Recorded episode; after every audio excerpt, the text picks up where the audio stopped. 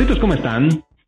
El día de hoy tenemos un invitado especial desde la ciudad del caos, la gran Tenochtitlán. Era de Gómez, ¿cómo estás, güey? A huevo, ¿qué pedo? Bien, ¿tú? ¿Todo bien? Todo bien por acá. La invitación. Sí, venimos del, del caos. Sí, sí, ¿eh? Qué chido que hayas venido, güey, que se hayan dado ese tiempo y que pues hayamos podido concretar este, este podcast. También pues gracias a, a César, a Tribu Arte y Cultura que, que bueno, lo está haciendo posible. Muchas gracias, hermano. Este, pues qué chido que, que hayan aceptado, ¿no? En primera estar aquí tú con tu equipo y que pues Ah, podamos armar esta pequeña entrevista aquí, que creo que va a ser un poco express, pero muy A huevo, chida. A huevo, a huevo. Sí, pues Muchas gracias. Sí, no, gracias a ti, güey. Te digo, ya estábamos aquí hablando un poquito antes de, de empezar, porque pues es la primera vez, sí, ándale, es la primera vez que nos vemos, que nos conocemos realmente. O sea, ya César me había presentado tu música, ya había escuchado pues la, la mezcla de, de ritmos ahí, la fusión de ritmos que tienes tú, y ahora ya me cuentas un poco más como de tu influencia y demás, pero pues ahora para la banda, pues cuenta quién, para quien no te conoce, este, quién es Era de Gómez, de dónde vienes, tus primeras influencias y demás. Pues nada, yo este, nací en una ciudad que se llama Neuquén, en el sur de, la Patagonia, bueno, en la Patagonia, en el sur de Argentina.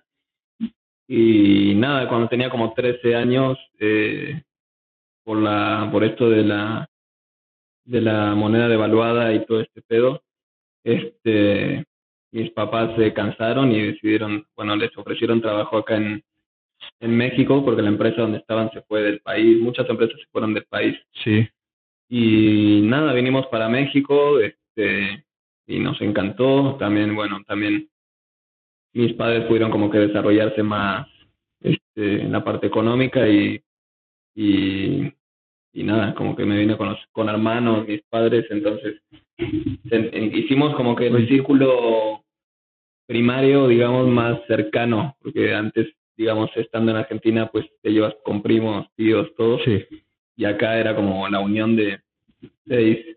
Sí, entre hermanos padres este yéndonos a otro país donde es empezar de nuevo. Sí, tal cual. pero pero la verdad es que muy chido. Este pues nos fuimos adaptando y el día de hoy me encanta México como que mi corazón está partido. Este si hay cosas de Argentina que no puedo evitar como te decía el fútbol este la Sí. comida este la música, La hay música. cosas que no me que no me despego que quizás son como lo que me sigue teniendo anclado también Argentina.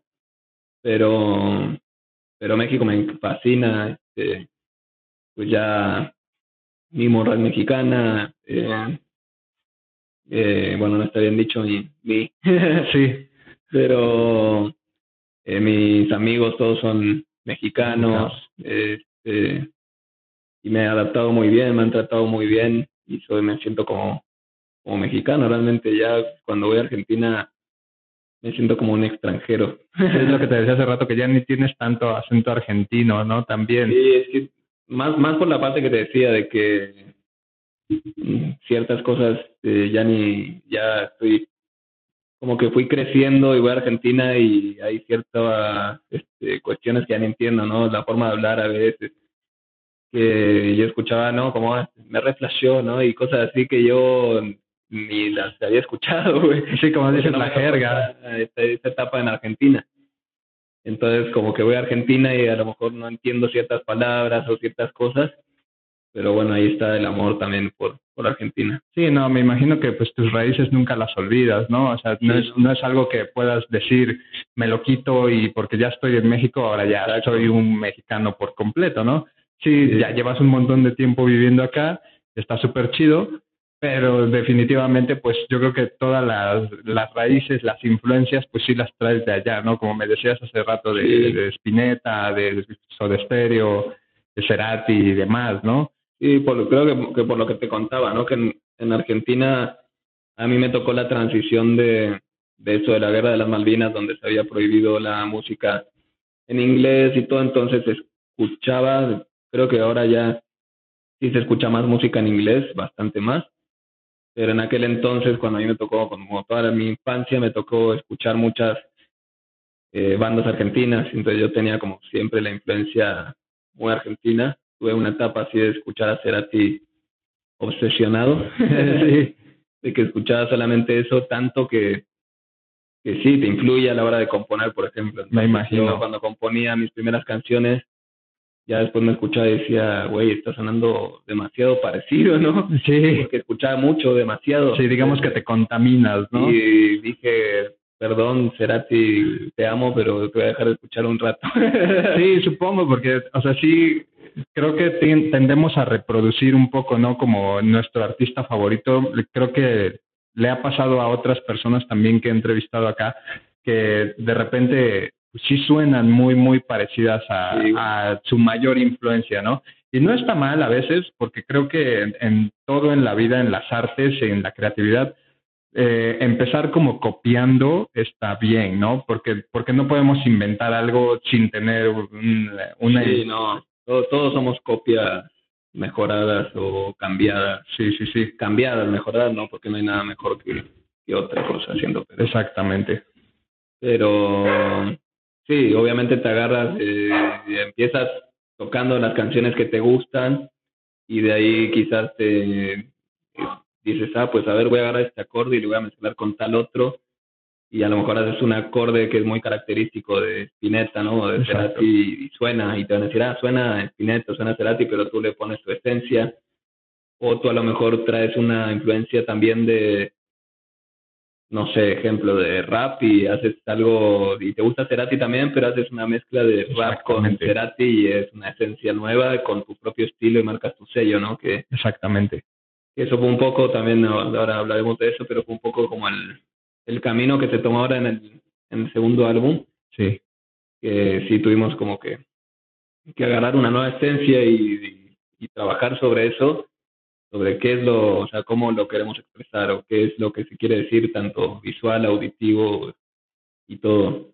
Sí, claro, está súper chido porque, como dices, pues no puedes seguir sonando de la misma manera que otras personas. O sea, al final, eh, pues no sé, alguien que ya es famoso, como Cerati, por ejemplo, pues la gente escucha a Cerati pues porque es Cerati, ¿no? O sea, no te van a escuchar a ti porque seas otro Cerati. Claro. Eh, tienes que encontrar tú tu, tu estilo, ¿no? Porque no, y hasta los propios, ah, perdón, perdón. No, sí, sí. Hasta los propios artistas van cambiando porque y la gente se queja mucho de eso. O sea, como de, ah, ¿por qué este güey este, ya se vendió, ¿no? Y ya está haciendo la música comercial o ya cambió de género y por qué no siempre hizo el mismo género. Y pues al final pues no, porque como artista también te harta de hacer siempre lo mismo y, y no, no creo necesariamente que todos los artistas hagan música de que ah, ahorita está vendiendo el reggaetón, entonces yo voy a hacer reggaetón. Este, por vender. También así hay artistas así, sí. pero también está el artista que le gusta el reggaetón y que quiere hacer reggaetón. Y no, no por vender, sino porque ya le gusta y empezó a experimentar en eso y Exacto, pues ya porque te llena, no porque te da dinero, digamos, nada más. Que yo soy mucho de esa idea, o sea, yo soy mucho de la idea de siempre hacer, o sea, como que no, no critico ningún género ni nada, pero en mi, mi opinión siempre debes de hacer lo que te gusta. Y si lo que te gusta es algo que antes te cagaba y ahora te gusta, está bien. sí, exactamente. Ahorita ya te gusta y ahorita hazlo. Exacto. si ahora te caga, no sé, por ejemplo, si no te gusta un género y lo haces, nada más por hacer dinero, siento que no, no vas a lograr expresar lo que quieres o, o no sé, tu música no va a estar tan chida. No, exacto, te vuelves como un intérprete nada más, ¿no? Siento como, como antes, que, que la gente no componía ni siquiera sus canciones, ¿no? Por ejemplo, no, bueno, no puedo nombrar uno ahorita, pero sí, este, exacto, en, en México hubo muchas de esas personas que eran intérpretes nada más, que otras personas escribían la canción, eh, tú ni siquiera te enterabas ni, ni qué género ibas a tocar y solamente te decían, ahí está, cántalo, ¿no? Y, ya. También, y también era válido, porque obviamente hay este, intérpretes que dices, madres, o sea, este güey sí le llegó la, aunque él no haya compuesto la canción, le llegó de una manera diferente al güey que la compuso y logró transmitir de una manera a lo mejor más cabrona que el güey que la compuso.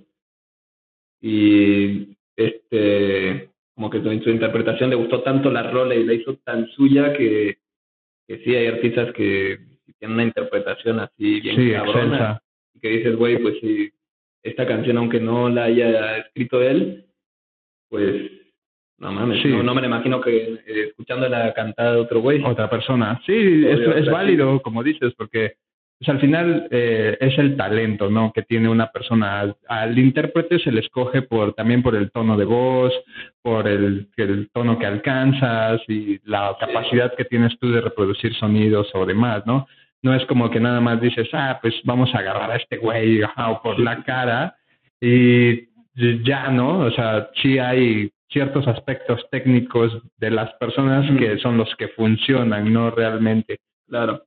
No, y pues ahora ya es, creo que la industria también ha cambiado, tienes que aprender a trabajar en equipo también. Sí, claro. y por eso también ver la importancia como de las dos partes, en mi caso, por ejemplo, con Rafa, que saca productos de, de los dos discos, y complementarte y saber que tú solo no puedes, está Exacto. cabrón. O sea, sí, hay gente que sí lo hace todo solo y se produce, se compone, graba, eh, hace sus videos, hace todo y está chido, pero este, yo trabajo mucho en equipo y con Rafa como que nos hemos entendido muy chido y, y hay que como que también varios artistas entender ese trabajo, ese trabajo en equipo que también ahorita eh, ya está más presente, ¿no? El, como el eh, saber que hay un productor detrás de esa rola. Sí, claro. Antes no ni se mencionaba. Ni, ni nadie se enteraba quién produjo la rola, ah, la rola es de este güey y ya, y, y no, hay todo un proceso atrás. Sí, claro. hay un proceso atrás de, de gente que trabaja para este, lograr eso, ¿no? Sí, para, que lograr- salga bien. Para estar en la misma sinergia y lograr expresar, y obviamente tienes que entenderte con esas personas. Este, yo me entiendo muy bien con Rafa, llevamos dos años, como tres años ya casi trabajando.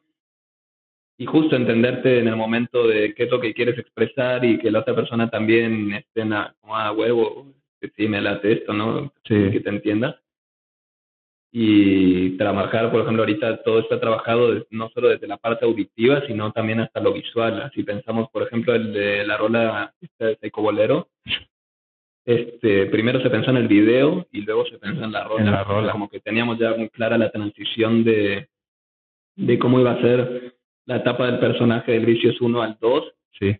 y pensamos, ah, güey, ¿qué queremos expresar primero en video? Ah, pues se está buscando esto Sí. y sobre eso se trabajó hacia la parte musical y entonces eso estuvo muy chido siento porque fue una experimentación muy chingona Sí, está chido. y, eh, me gusta, por ejemplo, que el, pues, el Vicious 2 siento que ya es un poco más oscuro, ¿no?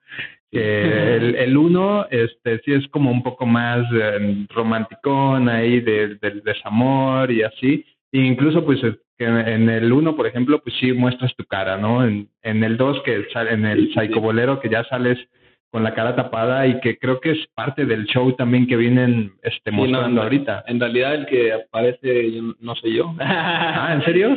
O sea sí soy yo pero es un personaje creado Ah, ok, sí, sí. y justo todo el, toda la parte del Vicios 1 este, es la historia de, de dos morros que se conocen desde chicos y que son Ana y Juan, este, porque son vecinos Sí. y van transitando diferentes etapas de su vida juntos, son mejores amigos de chavitos así, hasta que llegan a una etapa eh, como de experimentación, ¿no? De, y prueban la marihuana, ya este, como en la prepa, Sí. y nada, entonces este, todo el Vicious uno cuenta toda esa etapa desde que, que Juan está enamorado de Ana, descalza, eh, luego como de que está bien enamorado y así es que como cantándole la vida, de no te paro de pensar, este, Sí. estaba, estaba pensando en, en como la indecisión de, de busco a la otra persona o no, que no, no estás tan seguro si te va a pelar o no, Exacto. y luego ya se enamoran y este, bueno, más o menos porque no continúan juntos, pero empiezan a como a conocerse más, este, empiezan a pasar cosas entre ellos eh, hasta que llega la canción de Mar, donde prueban la marihuana juntos y a partir de ahí Juan se vuelve como que súper adicto y Ana sí logra salir de ese vicio. Entonces, este, como Juan no lo logra, Ana deja de, de pelar a Juan lo gostea. Sí. Y este, y entonces Juan es como primero todas las canciones de, de Ana, no mires atrás, este, no estás, este, y todas estas canciones donde el güey está como llorando por Ana y obsesionado por Ana, hasta que logra en solo como afrontar el duelo. Este, y después de afrontar el duelo, le llama en la última canción para decirle ese que te quedas always in my heart, que es la canción con Fit con dromedarios mágicos. Y ahí termina como la primera etapa del personaje. Entonces, justo pensamos como hacia dónde llevar el personaje ahora, ¿no? ¿Qué va a suceder en la historia? Sí. Y bueno, Juan este decide por después de tanto tiempo de estar obsesionado con una persona empezar continuar con su vida, ya pronto el duelo ya se dio cuenta que no es ahí y empieza una etapa como de fiesta y oscuridad en su vida. Y Por eso es como la transformación sí, sí, sí. Hacia, hacia el Vicios 2 y hacia el Psycho este, Trap. Sí. Y ahí fue una mezcla también de estar escuchando mucha música y ver cómo hacia dónde lo queríamos llevar. Ya sabíamos que lo queríamos medio electrónico. Sí. O sea, como que ya... Que sí es lo que está pegando ahorita, ¿no? Pues tenía mucho tiempo escuchando, también tuve un, una etapa como en mi vida de escuchar mucha electrónica, estar mucho y ponía mucha electrónica. A huevo. Y prendidísimo con mis amigos, así bien pedos.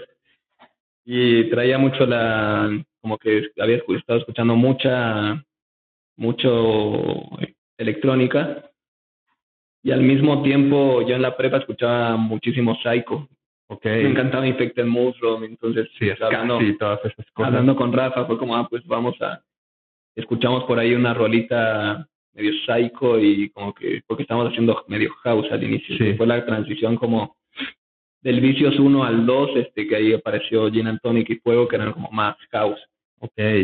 Y este, no, como que eh, hablábamos de que no, tiene que ser algo más oscuro el personaje en esta parte, o sea, como que tiene que tiene que entrar a una etapa de oscuridad de su vida y de ahí se pensó en el videoclip de, de Psycho Bolero y todo esto y a través de ahí como que se agarró toda una, una esencia hacia el, hacia el Vicious 2. Sí, sí, sí. Regresando, por ejemplo, ahí al, al Vicious 1, el, ahora sí que el Vicious, la referencia hacia Vicios, ¿se refiere al amor o, o reales a las drogas? No, justo en el, en el Vicious 1 es la, el vicio de la marihuana. O sea que Juan no logra nunca salir de ahí y por eso Ana... Sí, lo, lo gostea y lo... Lo gostea y es como, no, yo no quiero estar en ese, yo no estoy en ese mismo mood, ¿no? Ok. Y el Vicios 2 ya es el vicio de la fiesta y el alcohol. Ok, sí, es este, una alegoría ahí total. Sí, entonces, este, pero al mismo tiempo la oscuridad porque no sé, por lo menos en mi experiencia cuando he estado en esas etapas de fiesta, alcohol y todo, también hay una etapa de oscuridad donde llegas y te echaste todo el desmadre del mundo y conoces gente nueva y todo, y de huevos, y llegas a tu casa y es como al día siguiente todo puteado y te sientes solo. y hay mucha oscuridad también, ¿no? Sí, te, te, metes tú también en ese pedo como en tu cabeza, ¿no? O sea, es como que a lo mejor llegas a cuestionar, yo creo, hasta el hecho de por qué tanta fiesta, ¿no? Sí, sí, sí, sí. Y, y, y sí entra como el personaje en una confusión así de... También re, un poco relacionado con la realidad, ¿no? Te voy a decir que es totalmente ajeno sí, personaje. Justo eso te iba a preguntar, si A lo mejor hay cosas que yo ya sentía que quería decir a través de este personaje. Ok. Este, y cosas de uso que ya de lo que hablamos hace ratito, que, que he sentido como que la industria un poco egoísta y todo esto.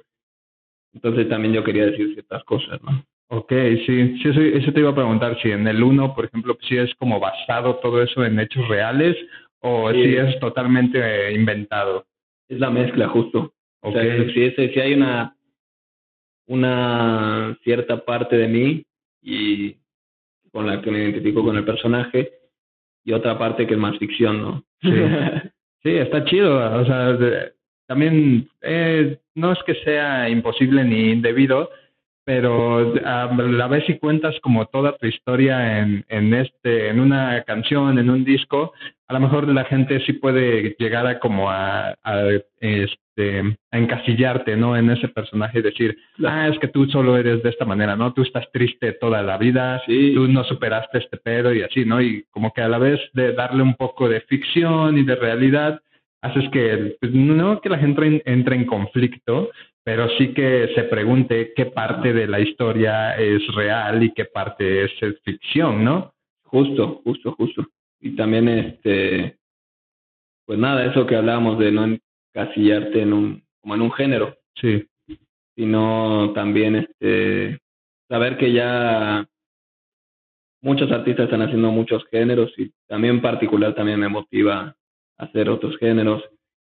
Creo que te hace crecer, o sea, como que eh, no clavarte en uno solo, sino sí. puta, desde que empezamos el, el Vicious 1 tiene Dream Pop, tiene R&B, tiene psicodelia, este, tiene medio post-punk. Sí, según yo tiene también como un poco de dubstep por ahí. me pareció. El, el Vicious 2. Tiene el 1, ¿no? No, creo que el, 2 más. Ok, sí, sí. El 1, sí, como que fuimos experimentando y, y está bien chido. Está bien chido y bueno, también lo vuelvo loco ahí a Rafa, pero... sí, me imagino con, con, la, con la mezcla de géneros. Vamos a meterle a esto, pero pues eso, eso es lo que hemos como que cuadrado juntos, ¿no? Que al final, este, a lo mejor las propuestas que traigo le gustan y si no le gustaran, a lo mejor ya... Sí, no te, ni siquiera seguiría trabajando contigo. eso no, güey. Sí, no, y está chido. A lo mejor yo este supongo que sí lo metes ahí en conflicto de repente, como porque no sé si este como productor eh, haya hecho ya de todo. este, cabrón, la verdad sí me sorprendió mucho, sobre todo en este en este último álbum me sorprendió bien cabrón, Rafa, la verdad. Sí, no, y te digo de... que no mames, que es algo totalmente diferente, o sea, el que yo no sé, digamos, teníamos haciendo como si era todo mucho más este instrumental, digamos. Exacto. Y este, bueno, no sé si es la palabra instrumental, pero ahorita ya como que yo llegué con Rafa y dije, ah, güey, pues vamos a hacer más electrónica, no sé qué, y me dijo, ah, güey, yo hace unos años trabajé este, con un DJ, no sé qué, y sí traigo ese pedo de la electrónica también. Y verga, así me sorprendió mucho, la neta. No, es que está bien chido. Es como ahorita ya me contaban que pues, en el 1 sí usaron instrumentos, ahí todo lo, lo grababan este, de instrumentos reales, ¿no? no era todo tanto samples, ni sintetizadores, ni nada de eso. O, beats, como dicen. Ajá, o, beats, exactamente. Pero está súper chida esa transición que hacen, porque al final es como, o sea, mucha gente de la que ha venido acá es músico, que ahora es DJ, por ejemplo, y antes tenían una banda, ¿no? Eh, sí es como esa transición de la música orgánica a lo digital, ¿no? Tal cual, solamente que un poco más rápido, ¿no? De un álbum a otro, porque en el caso de otras personas claro, sí ha sido este de años, ¿no? Que tuvieron una banda, eh, durante años este, trabajaron con esa banda y así, y llega el momento, muchos, para muchos fue en la pandemia, en el que no se podían como juntar o no había shows en vivo y tenían como la necesidad de crear ellos su propia música, ¿no? Entonces ya de ahí surgen este, pues beats y demás, ¿no? Está chido eso porque pues es súper válido, obviamente en estos tiempos no es que la música electrónica tenga mucho más relevancia que lo orgánico, pero la verdad pues sí está cobrando más este chido Sí, sí está, teniendo más auge. Regresando. Sí, exactamente. Y qué chido que lo hagan de esa manera, güey. Sí, sí, creo que, que como que las épocas, como en la moda, se van renovando, ¿no? Y de repente se vuelve a poner de moda los ochentas, los setentas y vuelve algo bien chido, diferente. Y sí, justo como decías, ahorita creo que ya se ha vuelto más fácil de alguna manera este para muchos hacer música porque hasta llevan su lap a un viaje y desde ahí hacen un beat y sobre el beat, este, aunque sea un loop repetitivo, este, el güey puede expresar un chingo de cosas rapeando y Exactamente. conecta con un putero de gente.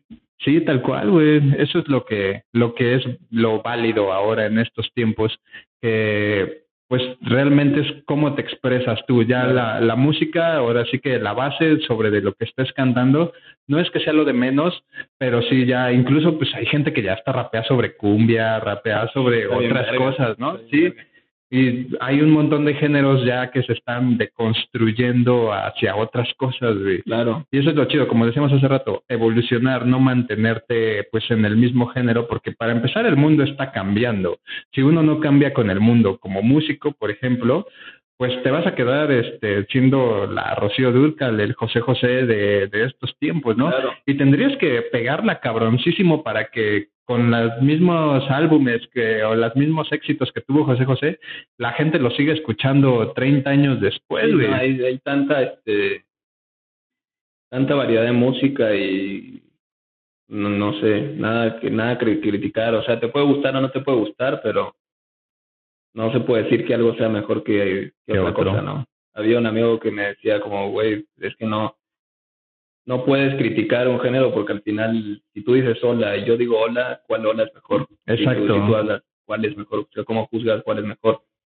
Alguien te va, alguien que, entienda lo que tú estás diciendo, le va a parecer mejor lo tuyo y a alguien va a parecer mejor lo mío, no. No, exactamente. Si no, hay... no, depende de cada persona y depende de, de lo que está expresando esa persona que a lo mejor ni te imaginas o, te adentras en la vida de la persona y ya entiendes por qué está diciendo lo que está diciendo o muchas cosas. A mí sí, yo también, o sea, no te digo que me gusten todos los géneros, no, a mí también hay música que no me gusta, pero no por eso Dices que ah, no, no es música. Exactamente. No, no, no me gusta a mí. Exacto, tú tienes tu punto de vista. Tú y a lo mejor en un futuro te gusta y como te digo, acabas haciendo esto. Exactamente, uno nunca sabe en qué momento vas a cambiar de opinión, digamos, ¿no? Porque somos seres cambiantes.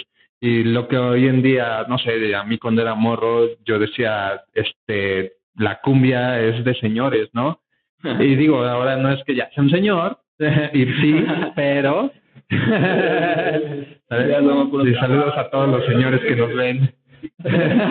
Somos señores cool. Señores cool, exactamente.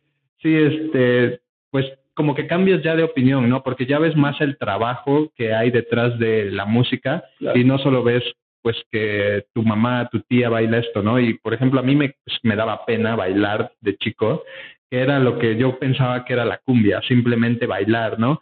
Y decía, no me gusta porque no me gusta bailar, me da pena bailar. Ah, y ahora digo, sigo sin bailar porque tengo ocho pies izquierdos, pero ya sé que la cumbia incluso en estos tiempos ya se baila hasta sola, güey. O sea, tú puedes bailar solo cumbia o reggaetón o lo que tú quieras, no es necesidad de hacerlo en pareja, ¿no? Y esas cosas son las que ya te dan como pauta a ir cambiando tú tu forma de pensar e ir aceptando otros géneros y decir, no están mal, simplemente antes no los entendía, ¿no?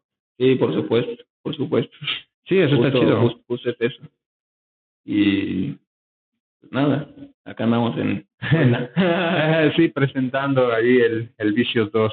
A huevo. Sí, ahora háblame un poco así como de este género que pues no están inventando, pero pues sí, este pues le están dando ahí un poco de visibilidad que es el psychotrap, ¿no? ¿Cómo, ¿Cómo surge eso? ¿En qué momento se les ocurre? ¿Cómo dicen vamos a hacer este desmadre? Ah, pues justo lo que te contaba, que yo estaba escuchando mucha electrónica y al mismo tiempo muchos artistas de trap, o sea, me empezó a gustar mucho, por ejemplo, las batallas de freestyle y todo eso me empezó a gustar mucho. No lo hago ni lo he practicado, estaría chido quizás en algún momento, pero me gustó, me empezó a gustar mucho, empezó a ver mucho las batallas y me empezó a como atrapar más el este pedo del rap, aunque ya tiene mucho tiempo que me gusta porque yo soy fan de Elia Kuriaki, bien cabrón. Ok, sí. Este, entonces, más bien como al, eh, como a lo actual, ¿no? Empecé a escuchar más cosas actuales y me empezaron a gustar muchos artistas. Y de ahí como que mezclado con la electrónica y la oscuridad que quería quedar del personaje con, el, con este trap, pues ahí se logró el psychotrap. Está bien chido. Qué chido, güey, porque como, bueno, ahora sé que, el proceso fue como al revés, ¿no? Porque crearon pues el personaje tal cual primero desde, pues desde el 1 y se da una evolución del personaje al 2, güey. No es como, pues, simplemente eh, querer expresar algo de una manera o de otra, ¿no? Sí hay como que es una historia, ¿no? La que estás contando. Sí, está chido. Es que también eh, a mí me encanta el cine, entonces como que también tengo el pedo ahí de de, de toda la generación de la historia y me gustaría hacer en un futuro cosas muy visuales y que en, el show en vivo poder crecer cada vez más este la parte como de eh, cómo se dice como Sí, como narrativa del show y el... No, pero, o sea, como actuar, Ajá. Como el performance. Ok, sí, porque vi que hay unas historias del show de Tlaxcala Sí, que sí, sales sí. como con una muerte y te lleva con la cadena y así. Eso está chido, güey. Entonces, como que generar el performance y todo eso, a mí me encanta, porque a mí siempre me ha gustado ir a un show de un artista y, y ver que el artista le invierta, ¿no? Y Exacto. pero no solo invertir dinero, sino invertir Sí, en la- creatividad. creatividad o lo que quieras expresar para llegar de una manera diferente. Este, entonces, eso, como que yo veía las grandes bandas así, obviamente sí, metiéndole mucho dinero y haciendo cosas espectaculares, visuales, y dije, güey, yo quiero, cuando haga un show, tengo que meterle más a eso, aunque sea un show pequeño, pues vamos a meter esta idea y después cuando sea más grande y haya más presupuesto ya tengo muchas ideas pensadas de, de cómo puede ser y, me- luego no duermo por eso. ah, está Estoy chido. Está chido, güey, porque hay muchos artistas hiper famosos de millones de reproducciones en YouTube que vas a su show en vivo y es una mamada, realmente, ¿no? No Sí. le invierten tanto ni siquiera en bailarines, por ejemplo, ¿no? O algo, sí, no, en nada, o sea, ni siquiera que eche fuego ahí el escenario, güey. O sea, nada, realmente. Sí hay como que, como que se siente un vacío, ¿no? Digamos, y si empiezas a ofrecer eso, aunque sea de a poco en poco, está súper chingón, güey. Y que, y que lo vayas ahí como intercalando, como que sí es la historia, ¿no? La que estás casi casi actuando en vivo. Porque aparte siento que la gente va a un show eh, con la expectativa de acabarse de enamorar del artista. Exacto. O sea, se puede enamorar o se puede desenamorar. Exactamente, O sea, sí. como que puedes Sí ir, puedes salir "Ah, decepcionado. Ya no me gusta este güey. sí, o y no mames, este güey ni me jaló un amigo a verlo y y sí, me enamoré. pedo, y digo, me enamoré, güey. Exactamente. Es otra cosa, ¿no? Por lo que te transmiten, quizás, o porque por todo. Entonces, este nuevo álbum está chido, porque fue como poder transmitir mucha energía también. Estuvo bien cabrón el jueves, la verdad. O sea, A como que sí acabé fundido, güey, fundido. Qué chido. Así saqué todo ahí. La verdad es donde creo que nos sentimos más cómodos en el escenario, es donde, puta, no sé, es como orgasmeante. Sí, fluye, fluye la magia. arriba es como, como que estar en otro desconectado de todo lo que de todo lo que pase, ¿no? Ya no ya no vas a estar pensando toda la ansiedad que tengo en el día a día ya arriba del escenario Sí, se desaparece. entonces, está muy chido poder conectar con la gente y poder conectar ahorita como que con más energía. También yo traía el pedo en el Vicios 1, estaba muy chido, obviamente, y me gustaban mucho los shows, era como que eh, el ensamble de la banda y todo esto creo que también me hizo crecer mucho a mí. Este, pero como que decía, me gustaría también ver a la gente moviéndose y bailando y, volviéndose Sí, esa loca. energía. Y sí, como que esto ya fue lo que al final lo que tú transmites es lo que también la gente recibe Sí, y si tú transmites, no sé, si estábamos antes, por ejemplo, tocando con la guitarrita y era como más chill, también la gente va a estar así, como que más tranquila, exacto. porque tú, o sea, Es el mood que, Sí, que el mood. transmitas. y ahora que así bien reventado, pues, también el jueves la gente se volvió loca, así como que bien loco. A huevo. Estuvo muy loco, güey. y Eso te motiva a seguir y acabé muerto, güey. Dije, me voy a infartar, güey. Qué chido.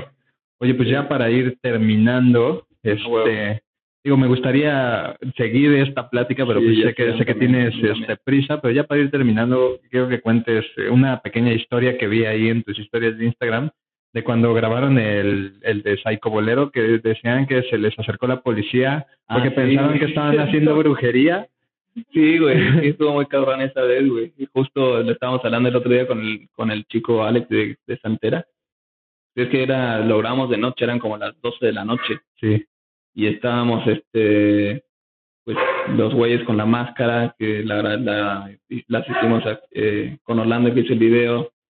Este, pues eran máscaras pintadas con black, este, ¿cómo se llama? Ban- Banta Black, se Ah, que es como la pintura más negra que Sí. un güey patentó y que luego otro güey, un güey la patentó en 99% creo de, de negro. De negro, sí. Y, y- o sea, y, y otro güey se emputó y dijo, a la mierda, pues ya la voy a patentar en 98 y todos la pueden usar menos el güey que la patentó en 99. sí. ¿Quién? hijo? Menos Anish Kapoor. Ok. Y entonces como que de ahí nació la idea de unas máscaras bien negras, o sea, parece que hay un, si pones esta pintura aquí, parece que hay un hoyo en, Sí, sí, sí. madera.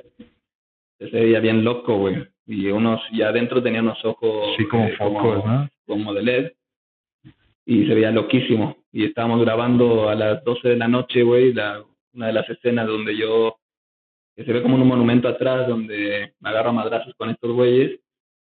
Eh, y este, de repente vemos una policía, una patrulla viniendo como a, no sé, güey, te lo juro que estaba como a 200 metros, estaba lejos.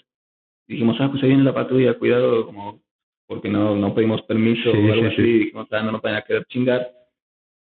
Y este, no, güey, venían así bien lento, güey, bien lento. Bien así, temerosos. Lento, lento, güey. Así que yo dije, güey, qué pedo, ¿no? Y ya llega, se pone al lado, güey, de nosotros y me dice, ¿qué pasó, joven? No sé qué. Y bueno, nosotros tenemos una cafetería familiar por ahí y conocemos a los a la gente de, De la zona. De, pues a, la- los policías, Ah, y ok. todo, porque luego nos cuidan. Sí. Este, y nada, le dije, ah, no, o sea, te- estamos grabando un video para la escuela, somos de acá de Café del Sur, no sé qué. Y este, y el güey me dice, no, me sacaron de cuadro, joven, pensé que estaban haciendo brujería. que de verdad se estaban cagando, güey. Sí, me venía la imagino. policía con miedo, te lo juro que tardaron como seis minutos en hacer 200 metros. No más. Verga, voy a ir Sí, pues cárcel. venían ahí nomás. Ah, qué cagado estuvo eso, güey. Estuvo muy cagado, no sé, así se fue y nos empezamos a cagar de risa y terminamos de grabar la escena. Sí, a huevo, ¿no? Y es que pues, sí hay gente allá en CDMX que sí anda haciendo esas cosas, entonces yo supongo que ahora se toparon con esto y dijeron, verga, así como que, ¿qué tal si nos acercamos y nos maldicen, no? Es como, ay, no. Sí, güey, exacto. Qué Pero cagado. Esa fue la, la anécdota. Güey, pues ya para ir terminando ahora sí, este, pues que viene próximos shows, esto sale el 14 de septiembre. Eh, de ahí para adelante, shows que tengan, algo que quieras ahí spoilearle a la banda. Ah, huevo. Este, pues nada, ahorita estamos totalmente de gira, tocamos en Tlaxcala el jueves, hoy va a ser Puebla en Cerro Picante con Tribu. Este, la próxima semana es, vamos a ir Guanajuato, Querétaro, Guadalajara, Oaxaca, Ciudad de México. Y nada, la idea es ahorita estamos todavía en la composición de la segunda parte del Vicios 2, que esa la que subimos fue la como Vicios dos días de ira, que de hecho también tiene una ahí su historia, el, el intro de la can de, del álbum, Simón. porque pues yo le hablé a, a Rafa y le dije, escuché, un- eh, tenía una idea así como que hacer algo medio angelical, no sé, que sonaran unas voces como del intro, Sí. y escuché la de Ameno. sí. Ameno. y le digo a Rafa, güey, hay que meter algo así. Y Rafa así mete algo más loco y me dice, güey, ya llego al estudio. Y me dice, güey, escucha, escúchate esta madre, ¿no? Y empiezo a escuchar el di, es, no sé qué. Y digo, verga, güey, ¿qué es eso? y ya me explicó que, que es este una como como que leían ese, ese texto eh, es un texto hebreo es un poema medieval donde ok latín donde leían este todo un texto ante, eh, cuando ya la persona había muerto para desearle como que vaya Buen camino, bien, digamos. que tiene el buen juicio y todo ese Oh, pedo wow. y toda la canción habla como de días de ira. Bueno, la canción en realidad no es una canción, sino es un poema que después tomaron varios compositores para hacer ese eh, diferentes piezas, ¿no? Sí.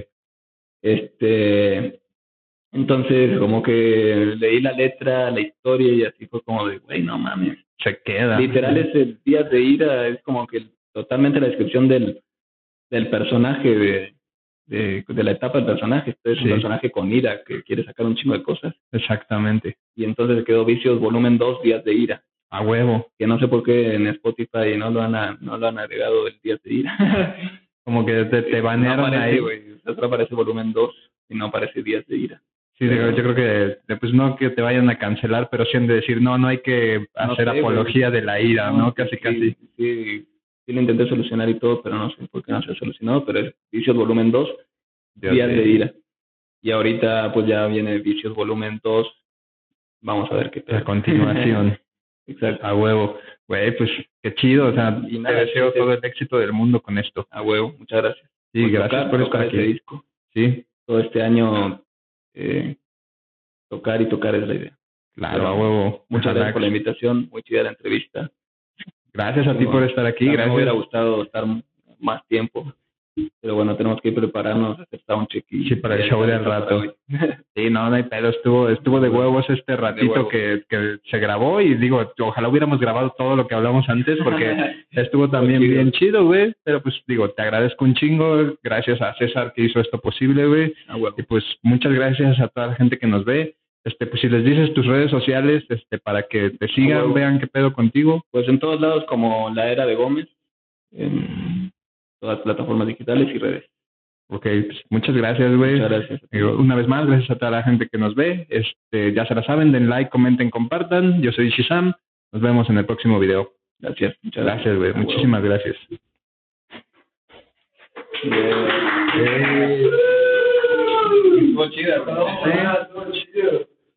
Eres bueno, eres muy bueno.